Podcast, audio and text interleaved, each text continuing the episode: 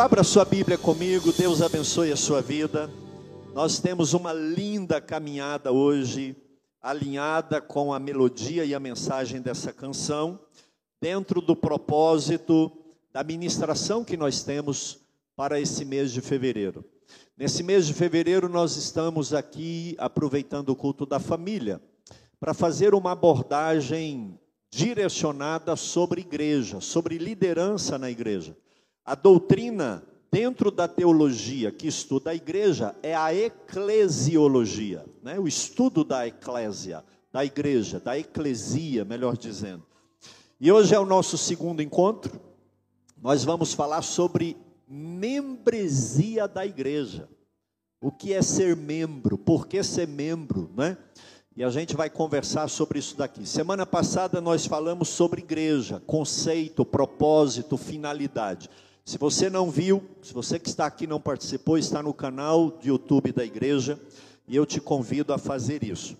Então, nesse segundo encontro nosso de ministração, nós vamos falar sobre a membresia da igreja. Fique ligado, Bíblia na mão. Se você tem o hábito de anotar, faça isso, é muito importante. Ainda que depois a gente vai disponibilizar o PDF dessa ministração completinho para os irmãos, tá? Vai dar uma linda apostila. O texto que nós vamos ler hoje está em 1 Coríntios, carta que Paulo escreve aos Coríntios, né, na Grécia, capítulo 12. Nós leremos do versículo 12 até o 14. Vamos pular para o 18, depois o 25 e vamos terminar no 27.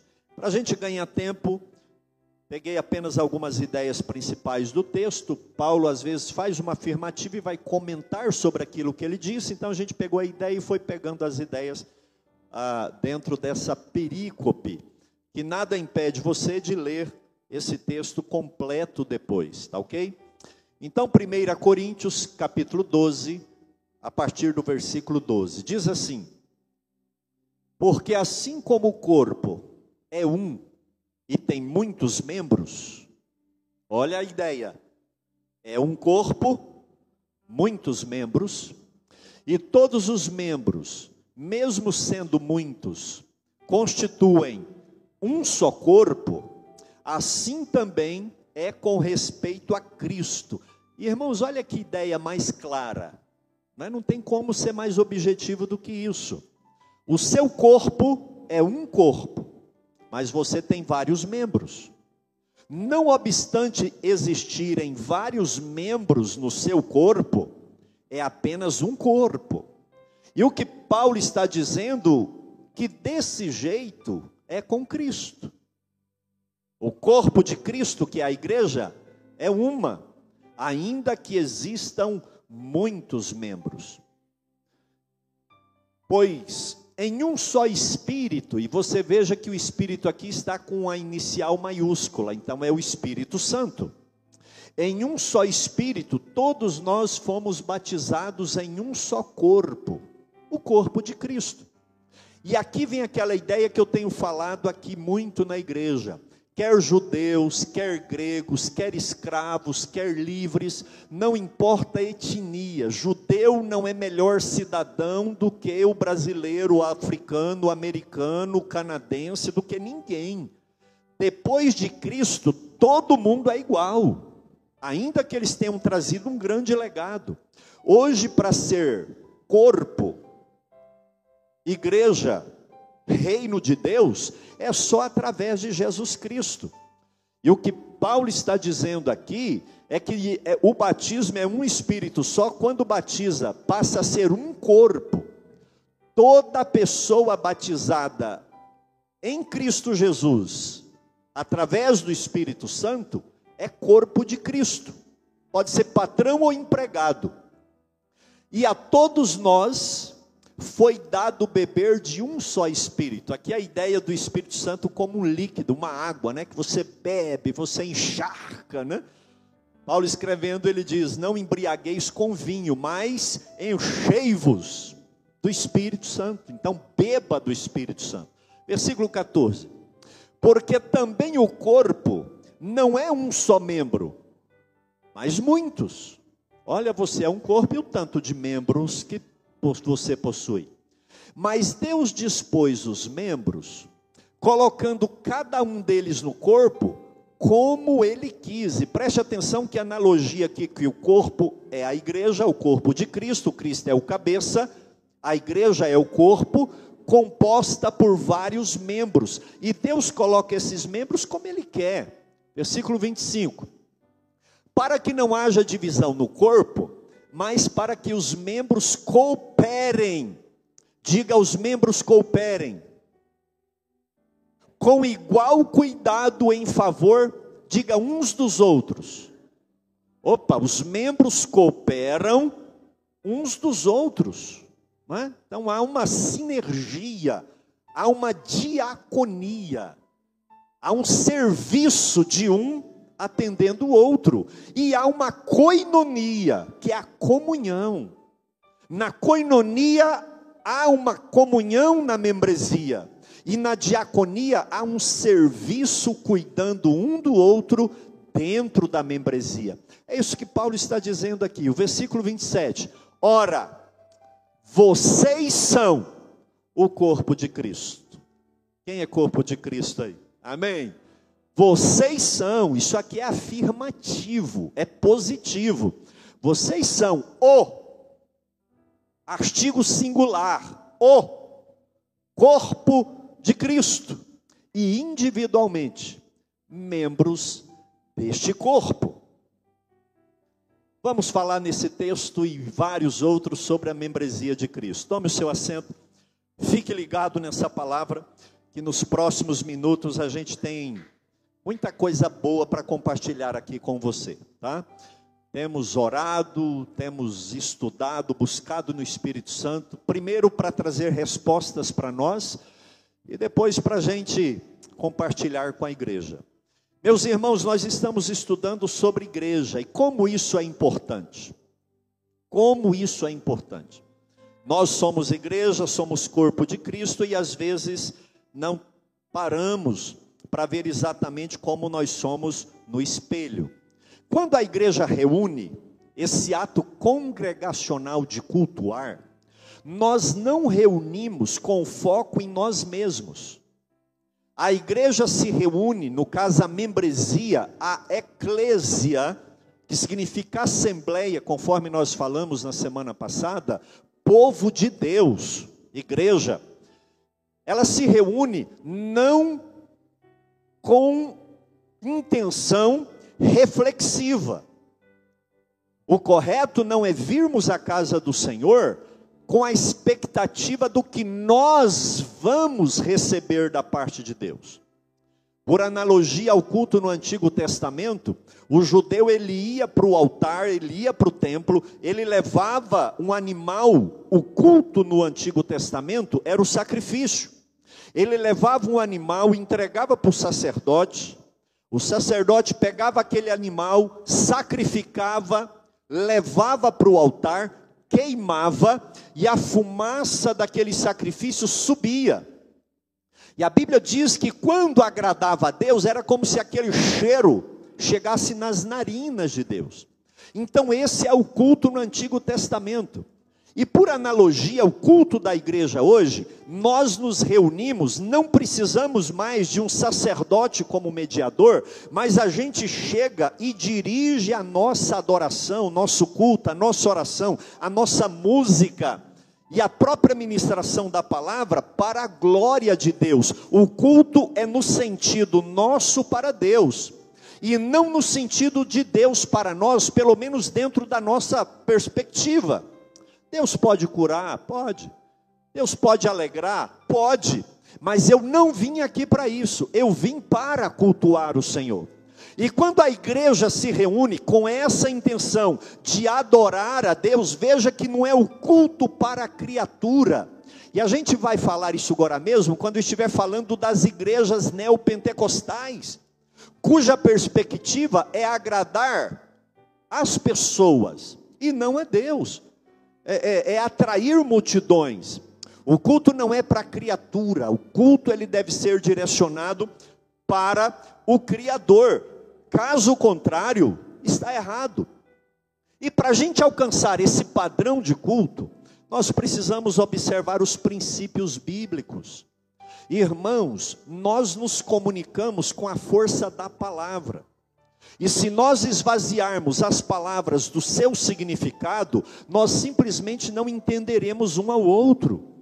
Nós precisamos entender aquilo que nós falamos, porque é através das palavras que a gente comunica. Nós vivemos uma geração e, que tudo é feito por imagem. Você vai lá no story dessas redes sociais, são poucas letras e muitas fotos, figuras, e a gente está comunicando mais por imagem e perdendo a capacidade de imaginação. A imaginação, quando você olha uma imagem, é zero, porque você está vendo a imagem. Mas quando você conversa, quando você ouve, a sua imaginação ela está ativa. E a Bíblia não chega até nós por imagem, ela chega por letras, ela chega por mensagens, por explicação. E nós não podemos cair nessa veia é, é, é, é primitiva, né? como o homem da caverna que faz desenho na parede. A gente precisa conversar, entender e dialogar. O que é a membresia da igreja? Qual a finalidade de uma igreja? Para que que nós estamos aqui? A gente precisa pensar mais. O Espírito Santo que convence um pecador para vir a Cristo é o mesmo Espírito Santo que convence o membro da igreja em viver em unidade. A igreja não faz sentido se ela não viver algum tipo de ajuntamento. É antagônica a ideia de igreja como assembleia, como comunidade, como ajuntamento, sendo que eu simplesmente não me presto a viver em comunidade. A expressão uns aos outros está muito frequente no Novo Testamento. E nós lemos aqui, né?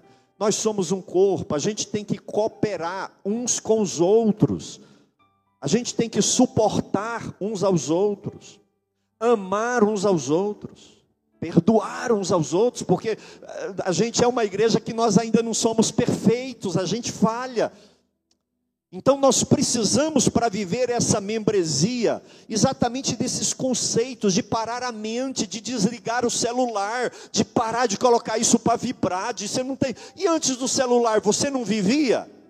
Agora não, parece que se eu não tiver aqui ligado online, vendo e respondendo, story, direct, parece que você não está vivendo, isso é uma utopia, é uma, é uma escravidão.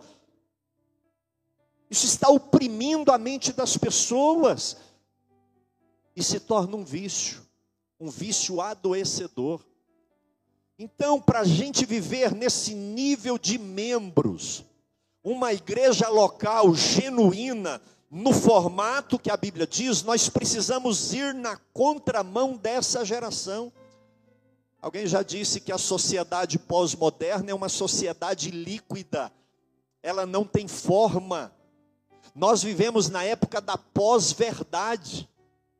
Isso quer dizer que já não existe uma verdade absoluta. O relativismo ético, o que, que é isso? Cada um tem a sua verdade. Você vai conversar com um garoto, ele fala: Não, mas eu penso diferente.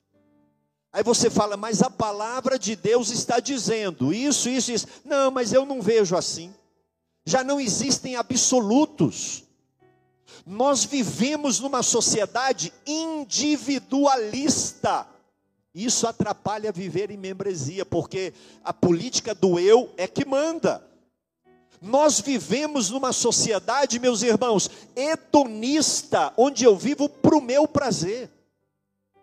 Você já viu falar na libertinagem? Eu sou livre. É? O liberalismo vai num profissional de aconselhamento, seja um da psicologia, psiquiatria, um conselheiro familiar, e às vezes até sacerdotes, e a pessoa fala que tem uma prática meio imoral ou que fere a ética, aí ele vira e fala assim: mas você é feliz? Você nasceu para ser feliz. Então viva o que você gosta, porque a vida é curta. Então, irmãos, esse, esse, esse liberalismo, esse individualismo, é, enfim, tem deturpado a nossa sociedade, e tudo isso vem na contramão de viver em membresia. Porque viver em membresia implica em assumir responsabilidades. Viver em membresia implica em ter que prestar contas. Escute aqui. Ser membro é assumir compromisso, é ter que prestar conta.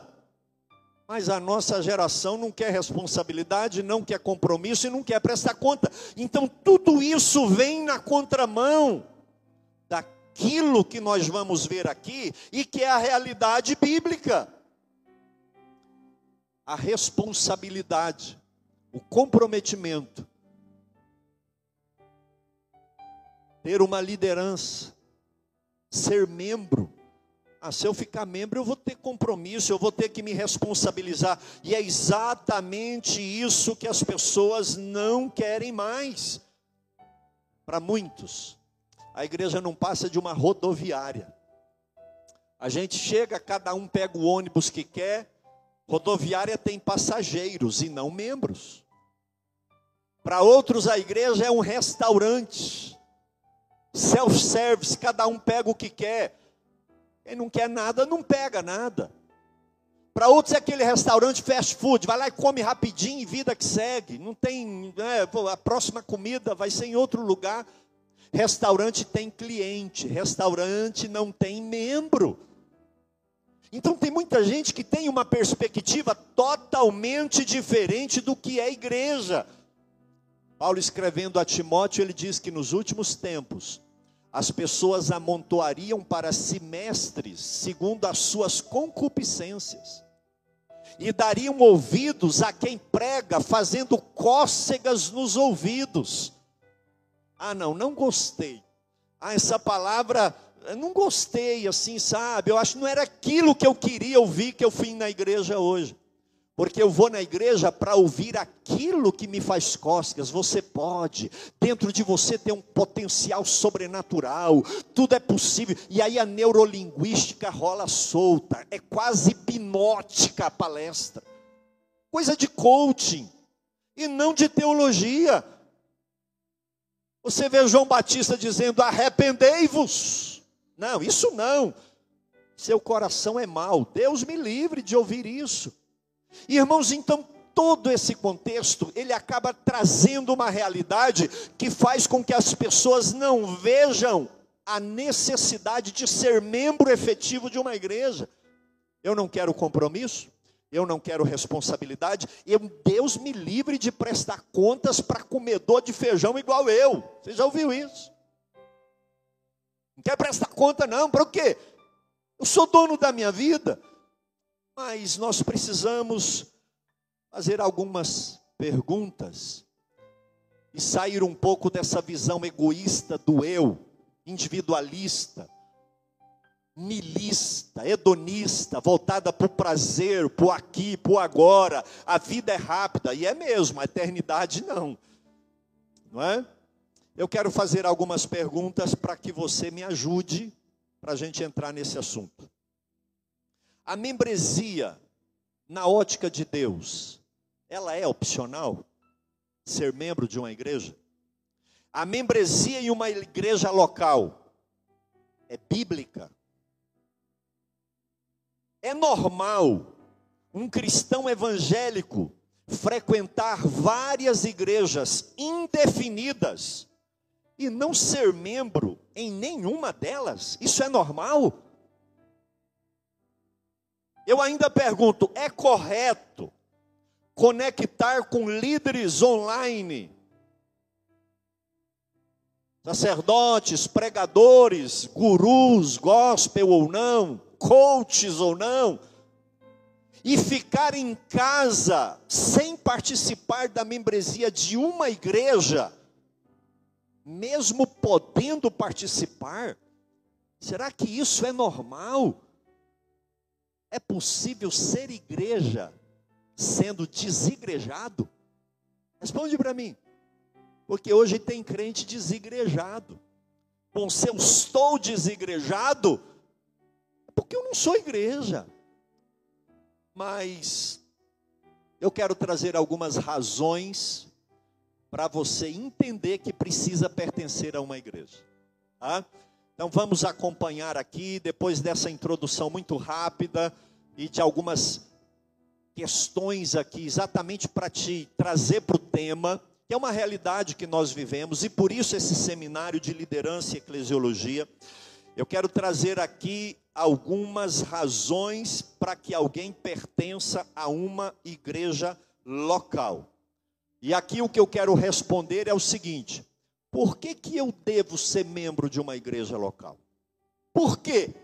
Mostra para mim a razão disso. Primeiro, a membresia em uma igreja local, ela é prevista no Novo Testamento. Se você ler a Bíblia, de Mateus até Apocalipse, você vai ver que ela considera que o cristão ele vive numa comunidade. Ele vive numa igreja que se reúne, não em particular. Todas as pessoas tratadas e mencionadas no Novo Testamento, nenhuma vive isolada. Nenhuma. Elas têm um, uma vida em comunidade. Elas vivem em coinonia, em comunhão. Elas vivem em diaconia, serviço, um cuidando do outro. Porque isso é congregar.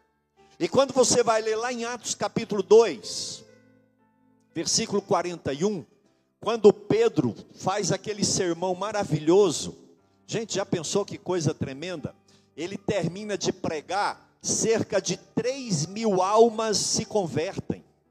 Pensa isso. Um sermão em que 3 mil pessoas dizem: Eu quero ser cristão. Olha que coisa maravilhosa.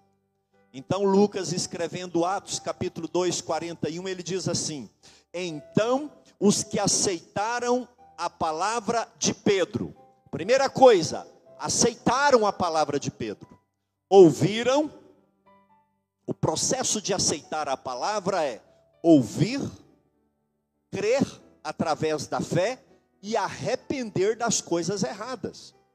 A palavra arrependimento vem da palavra grega metanoia, mudança de mente. Acreditar na Bíblia, mas não mudar a mente, não converteu. A palavra arrependimento significa mudar, não é só mudar o comportamento. Veja aqui, eu furtava. Aí eu aprendi na Bíblia que eu não posso furtar. Aí eu pego, ah, não, eu não vou furtar, mas eu quero, mas eu não vou, não. A minha cabeça muda. Isso é dar ouvido à palavra.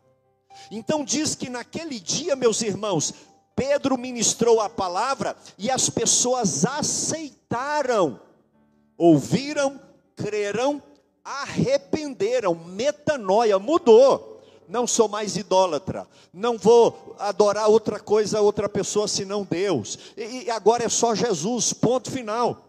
Mas o texto continua: e foram batizados. Eles se entregaram aos discípulos e apóstolos, e os apóstolos batizaram eles na água. Não foi qualquer um que batizou foram os apóstolos, os discípulos. Aí eu, você me batiza, depois eu te batizo. Não, tinha uma estrutura de governança, de liderança da igreja. Jesus deixou isso. Não era qualquer um que batizava qualquer um. Então eles convertem, são batizados pela liderança da igreja, e aí a palavra do Senhor diz assim: havendo um acréscimo de quase 3 mil almas na igreja. Veja que acresceu, a igreja aumentou. Não foi cada um para o seu lugar. E o texto, versículo 42, diz assim: E perseveraram na doutrina dos apóstolos. Os apóstolos ensinavam, como eu estou conversando aqui, e, e aqueles três mil não foram embora. Eles não desapareceram, não era restaurante, não era rodoviária.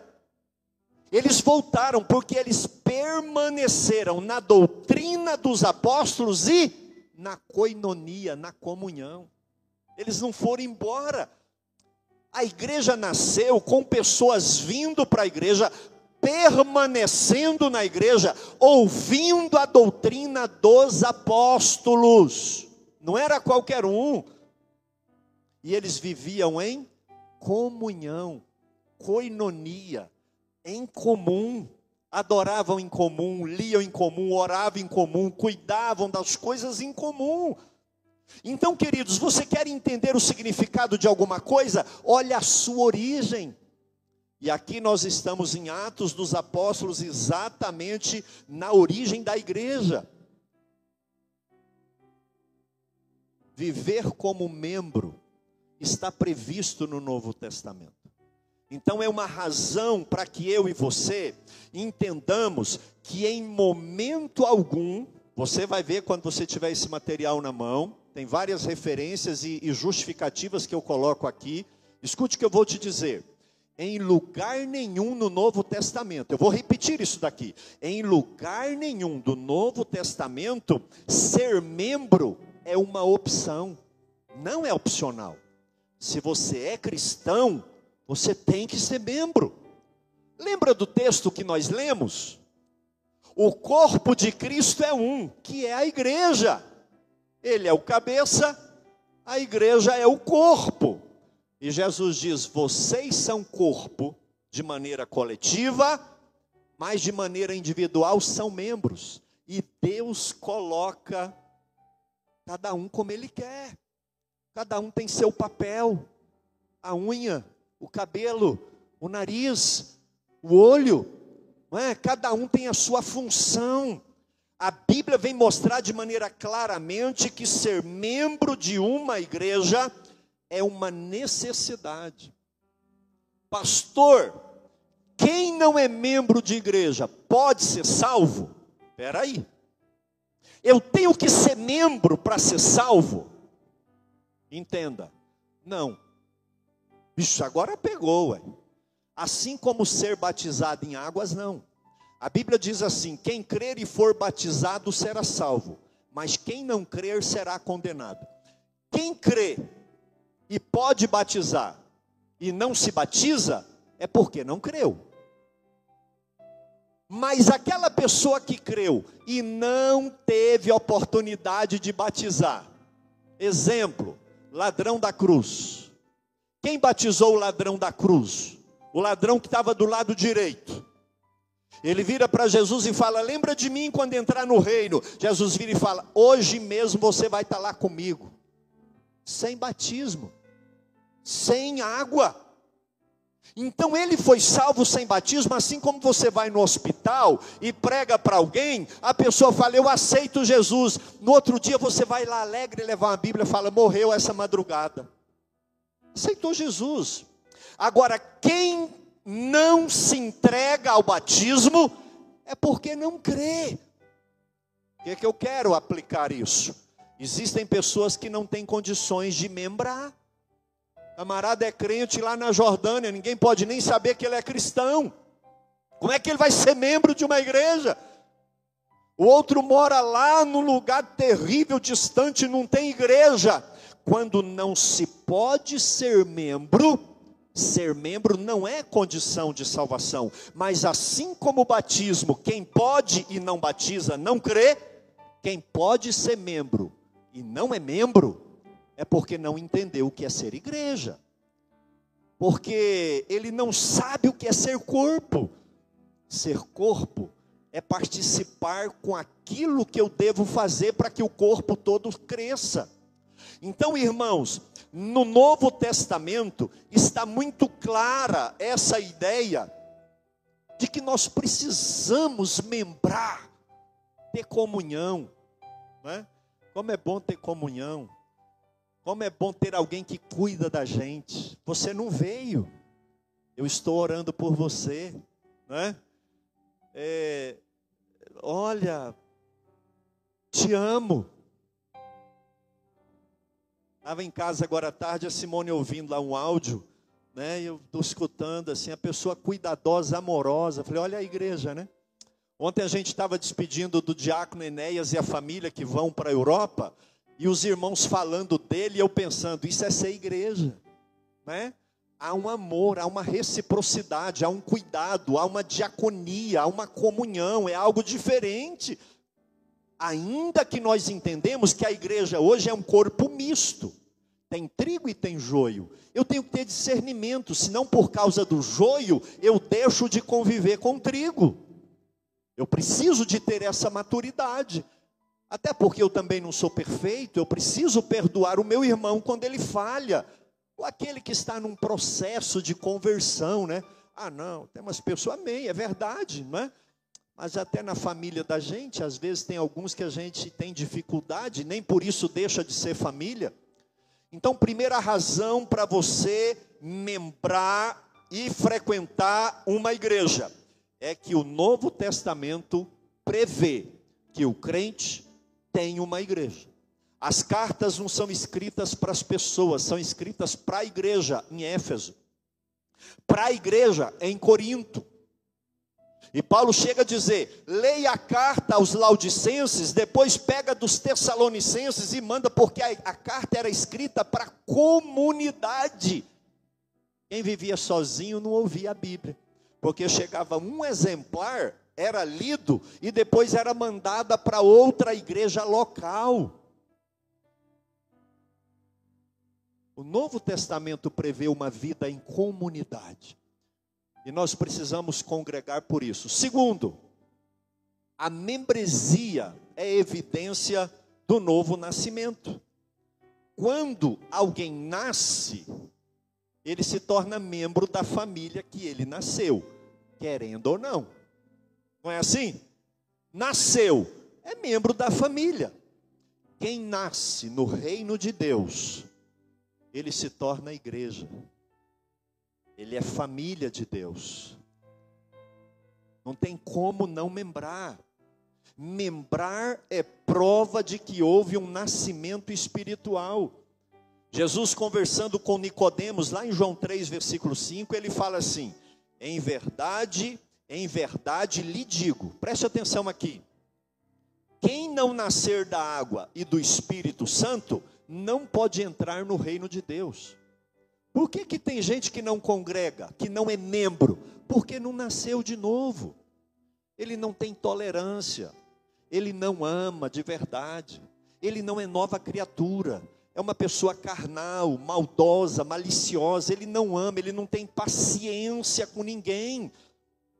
Então, uma prova de novo nascimento é a capacidade que nós temos de conviver com a igreja. Como que eu quero estar ligado no cabeça, que é Cristo, sem estar ligado no corpo dele, que é a igreja? Não faz sentido. Se eu nasci na família de Deus, eu preciso congregar, não tem jeito. Mark Dever, pastor batista, maravilhoso, gosto muito de ler os seus escritos. Ele diz que quando uma pessoa se torna cristã, ela não se junta apenas a uma igreja local, porque é um bom hábito para crescer em maturidade espiritual. Preste atenção. Ela se junta a uma igreja local porque é a expressão do que Cristo fez dele, um membro de Cristo. Eu me junto à igreja, porque Jesus me fez um membro da igreja. Se ele não me fez membro da igreja, eu não tolero igreja. Eu não dou conta de conviver com a igreja. Sabe, eu não, não suporto. Membrar é evidência de alguém que nasceu de novo. Irmãos, o que que justifica lá no início da igreja e ao longo da história eclesiástica, o que que justifica os cristãos sendo perseguidos e eles indo encontrar na floresta? Eles se encontravam em cemitérios. Para que, que eles se encontravam em cavernas, se não precisa membrar? Eles se encontravam para batizar novos convertidos. Eles se encontravam, sabe para quê? Para tomar ceia juntos. Porque é parte de quem nasceu no corpo de Cristo, de quem é nova criatura, ser igreja. E quem é igreja não dá conta de viver fora dela. Se eu amputar esse dedinho que está ligado no meu dedo e falar assim, dá um tempo, eu acho que você não está não tá legal, né? você não quer viver bem, então eu vou arrancar você e colocar daqui. O que, que vai acontecer? Ele não tem vida, ele apodrece. Então, quem nasceu de novo, quem entende o que Jesus fez, né? uma aliança entre nós e uma aliança com Ele primeiro, ele precisa congregar. 1 João capítulo 3, versículo 14 diz assim: Sabemos que já passamos da morte para a vida, porque amamos os irmãos. Olha isso daqui. Sabemos que já passamos da morte para a vida, porque amamos os irmãos. Aí João termina dizendo assim: quem não ama, permanece na morte. Quem ama, congrega. Quem ama é membro. Quem ama, ama o irmão, ama a liderança, ama o pastor, ama o líder. E ele, ele ama, ele quer estar junto, ele cuida, ele é responsável. Terceira razão para que você possa congregar em uma igreja local. Primeiro, porque o Novo Testamento fala. Segundo, é evidência de quem nasceu de novo. Quem não nasceu não tolera, irmão. Não dá conta. Terceira evidência, a membresia é uma questão de obediência. Abra sua Bíblia em Hebreus, capítulo 10, versículo 24 e 25, por favor. Eu quero ler essa referência, mas eu gostaria que você seguisse. Você que está em casa, abra sua Bíblia, Hebreus capítulo 10, versículo 24 e o versículo 25. O autor dessa carta maravilhosa diz assim: Cuidemos também de nos animar uns aos outros. Como que eu vou animar um ao outro se eu vivo sozinho?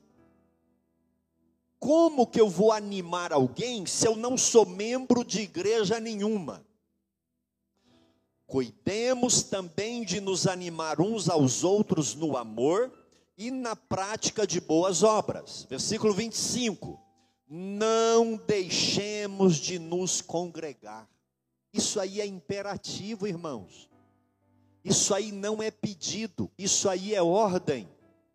Não deixemos de congregar, como é costume de alguns. Lá no início já da, da igreja já tinha gente que não gostava de congregar.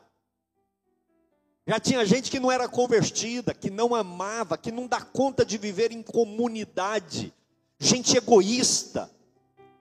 Que se não for do jeito dele, não serve.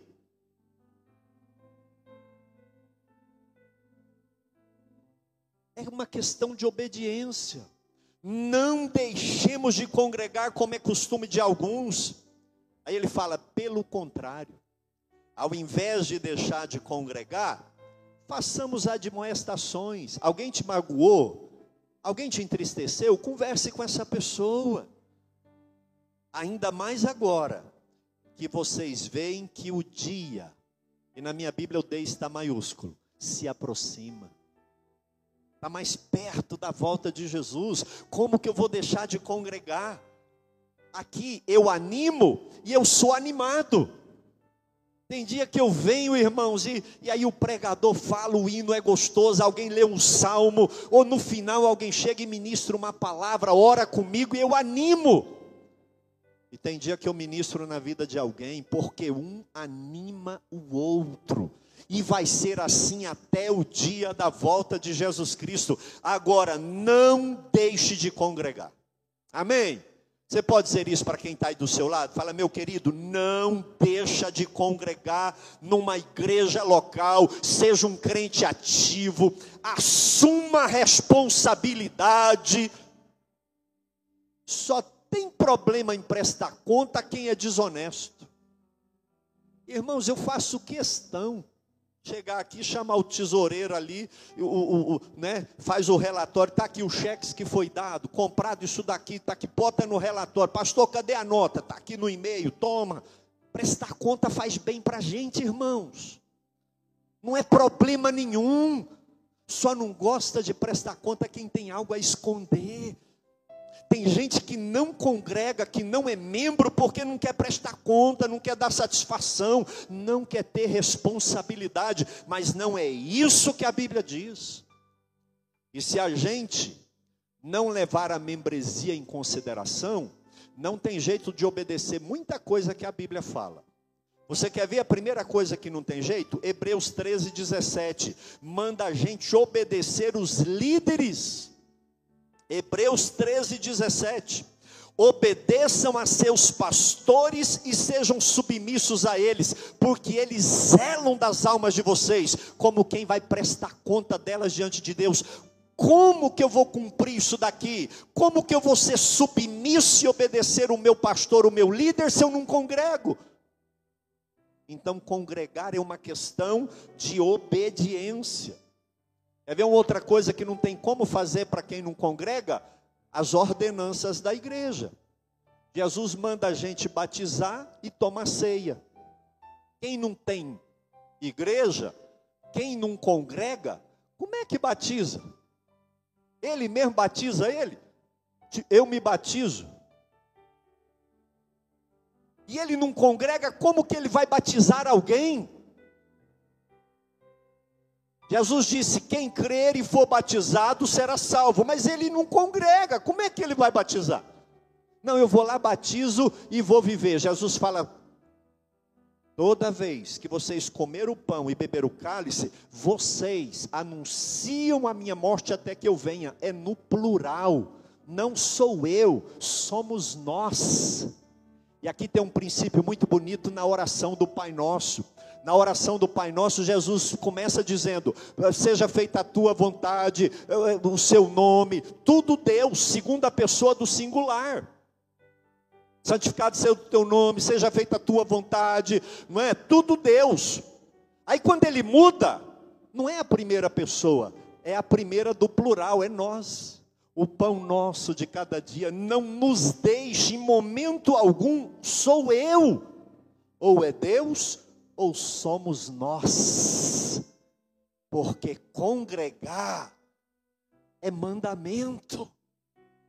Eu não posso ser igreja sozinho, é uma questão de obediência. Mas como que eu vou adorar congregacionalmente? Paulo diz: olha, é, é, enchei-vos do Espírito Santo, falando entre vós, com salmos, hinos e cânticos, entre vós é que vai ter um louvor congregacional se eu estou sozinho em casa? Hoje é no monte, amanhã é numa rua, não tem rebanho, não tem pastor, não é ovelha de ninguém.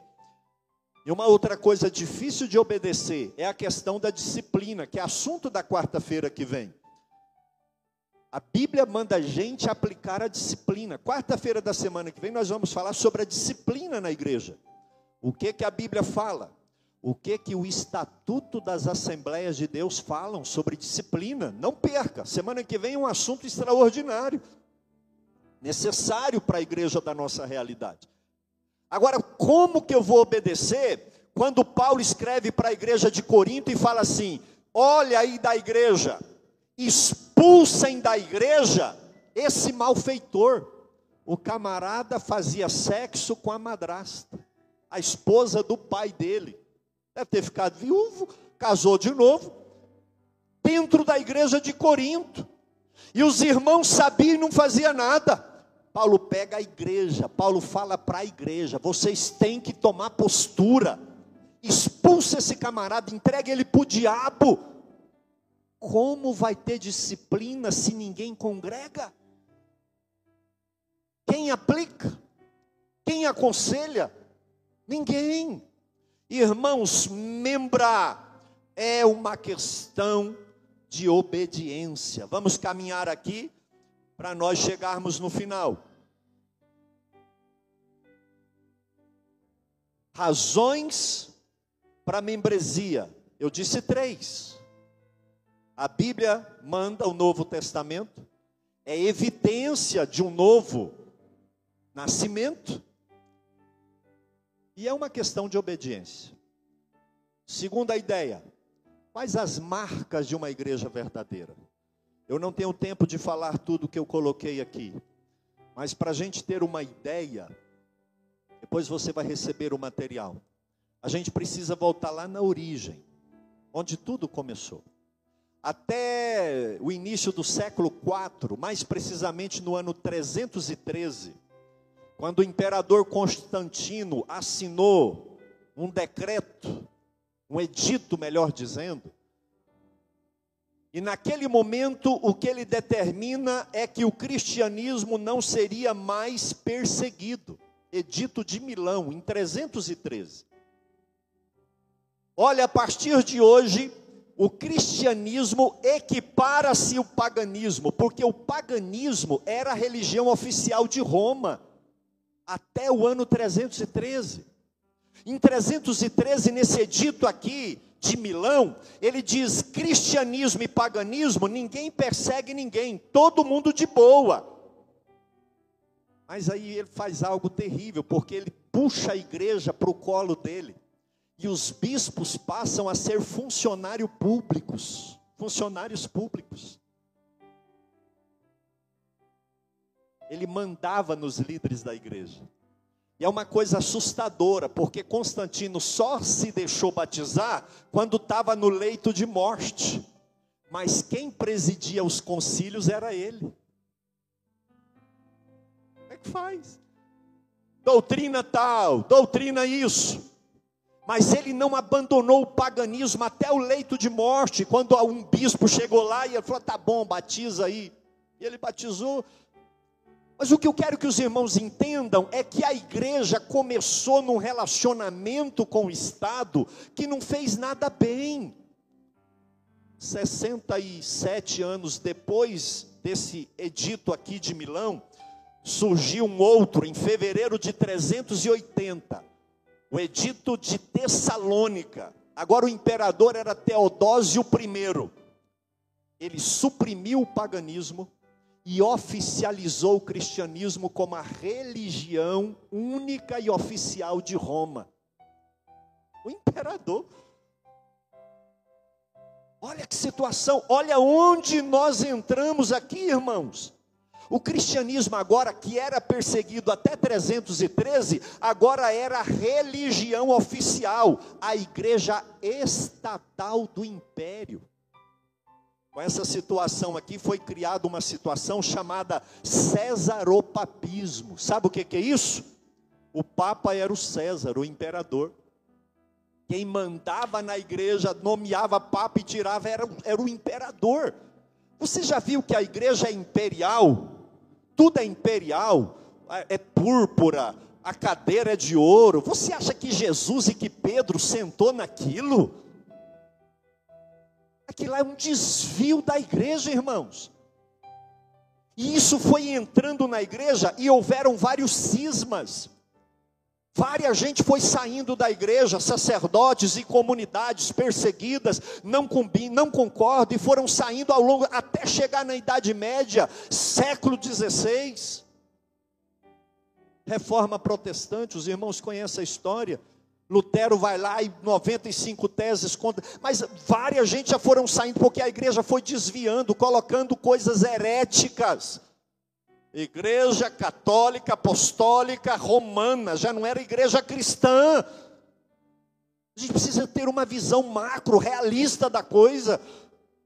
Várias atrocidades e guerras e coisas acontecendo.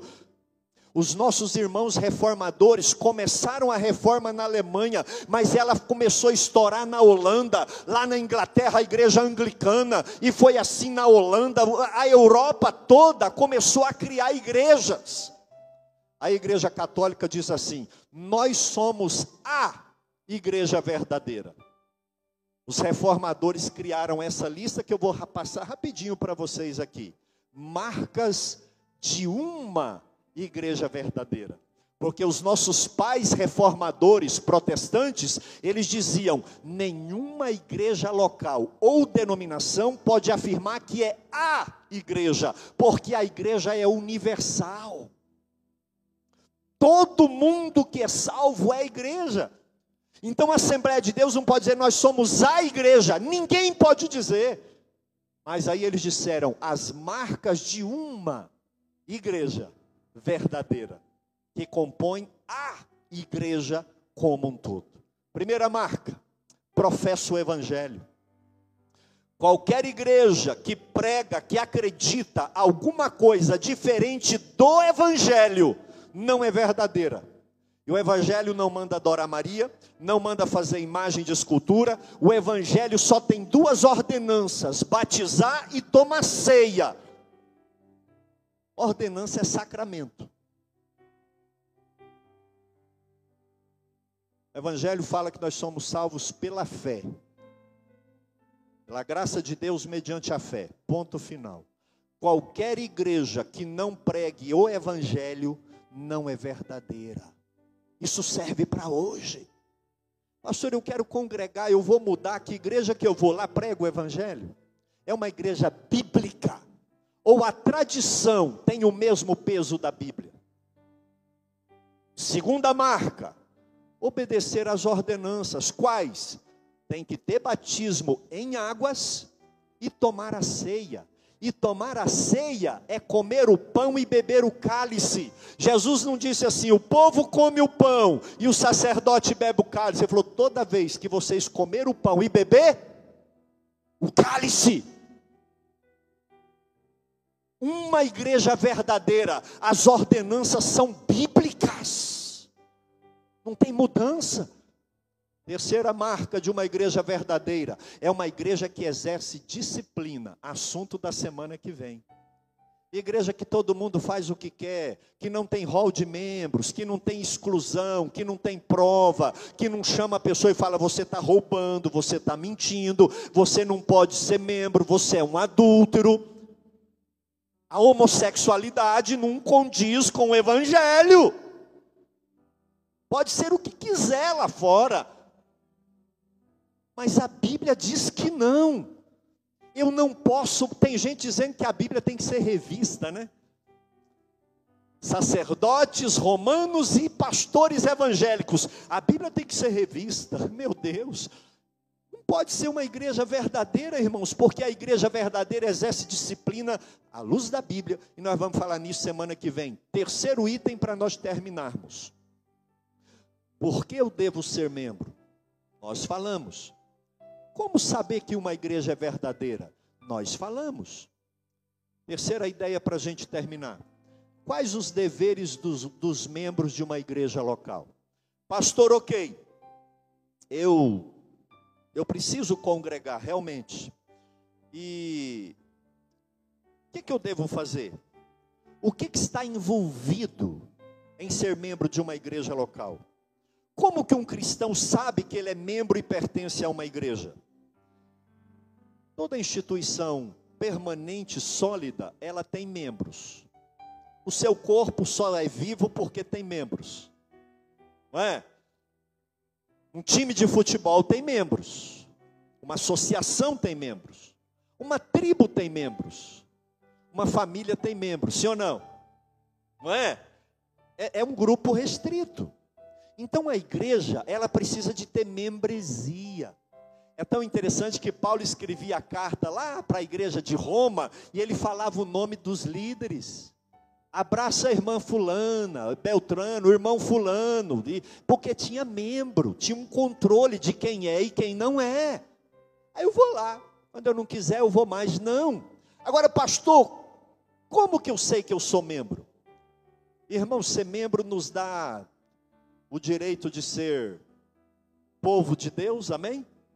Ser membro nos dá o direito de ser corpo de Cristo e ser templo do Espírito Santo. Ter o dom, os dons do Espírito e o fruto do Espírito. É muito bom ser membro, mas tem deveres também. E o primeiro dever que nós precisamos ver aqui é que nós precisamos viver em unidade. alguém não dá conta de viver em unidade na igreja que ele está, ele está na igreja errada. Não é a igreja que tem que mudar para se ajustar a essa pessoa, porque a, a, o viés ideológico dele não é, não, não dá, é, precisa caçar a turma dele. Não tem unidade. Não olha no olho do irmão, do líder. Não tem coragem de confessar um pecado para o seu pastor, está na igreja errada. Eu preciso ser membro de uma comunidade que eu viva em unidade. Eu seja um, um só corpo. Eu me importo com essa igreja. E nessa igreja tem quem importa comigo. Então aqui é exatamente uma comunidade onde eu devo viver. É dever do crente viver em unidade onde ele está. Efésios capítulo 4, versículo 3 diz assim: façam de tudo para preservar a unidade do espírito no vínculo da paz. Escute, eu vou falar de novo. Façam de tudo, diga, faça de tudo, para preservar a unidade do espírito. O que, que é vínculo? É aquilo que liga, é aquilo que une. No vínculo da paz. Não tem paz, não? Não consegue viver em paz. Não, você está no lugar errado. Eu preciso aprender em viver em unidade do Espírito no vínculo da paz, senão eu estou trazendo contenda, eu estou no lugar errado. Eu preciso me entrosar, eu preciso ser um. Eu me preciso, irmãos, o gostoso de ser membro é que você faz parte. É triste quando você escuta um membro da igreja falar assim: ah, porque essa igreja, esse povo, não, é a minha igreja, é o meu povo. Não somos perfeitos, mas nós somos a igreja e é o meu irmão, é a minha irmã. É dever do cristão viver em unidade. 1 João capítulo 1, versículo 7, o evangelista diz assim: Se andarmos na luz, como ele na luz está, temos comunhão uns com os outros. Eu vou falar, você repete. Vamos lá? Repita aí. Se andarmos na luz, como Ele na luz está, diga bem forte: mantemos comunhão uns com os outros. Então, se eu não tenho comunhão uns com os outros, é porque eu não estou andando na luz e alguma coisa não está legal. E o texto termina dizendo: E o sangue de Jesus Cristo nos purifica de todo pecado. Amém, irmãos? Então o sangue nos purifica e a gente consegue ter comunhão. Somos chamados para viver em unidade. Segundo, dever do membro de uma igreja: ser unido. Segundo dever, apoiar financeiramente. Como que eu sou membro de uma equipe, de um grupo, de uma associação, de uma comunidade, de uma igreja local, e eu não tenho um compromisso com essa comunidade? Irmãos, não faz sentido. Apoiar financeiramente mostra bom senso, fidelidade a Deus, gratidão a Deus, inteligência. Não é? Eu, interessante, eu vou no restaurante, me alimento e, não, não vou pagar não tem que ser de graça, não é? É interessante, mas a, a, a, só para o irmão ter uma ideia, né? Uma reunião nossa aqui, simples como essa, com oito ares condicionados desse tamanho lá em cima.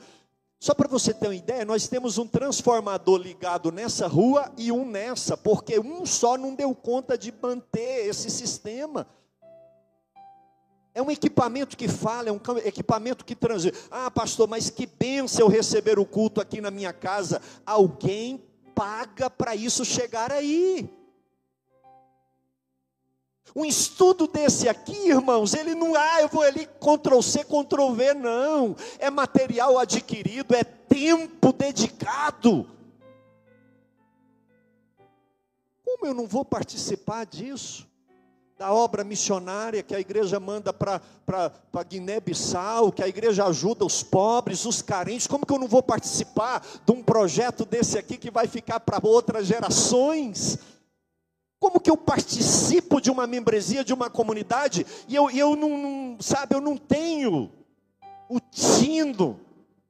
Eu tenho um texto muito lindo aqui, você vai ler depois em 2 Coríntios 9, a partir do versículo 6, que Paulo diz assim: Aquele que semeia pouco também colherá pouco. O que semeia com fartura também colherá com fartura.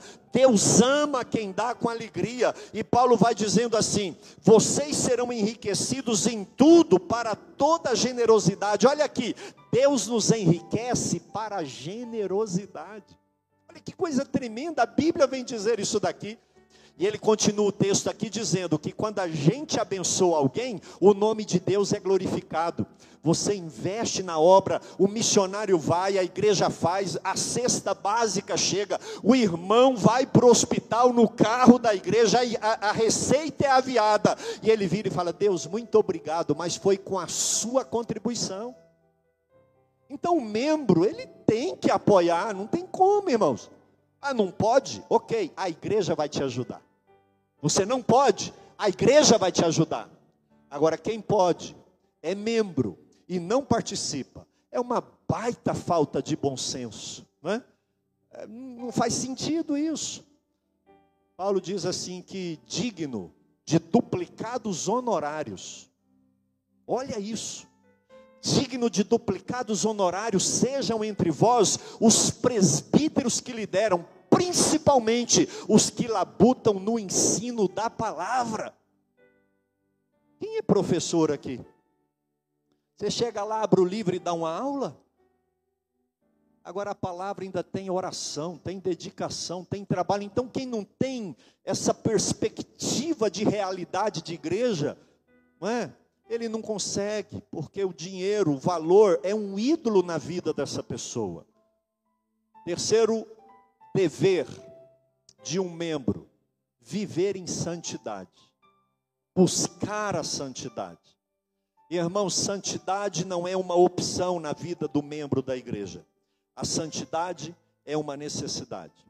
Eu encerro aqui quando João Batista pregava e ele diziam assim: produzam frutos dignos de arrependimento. O cristão mostra que ele arrependeu da velha vida com atitude diferente, com palavras diferentes, com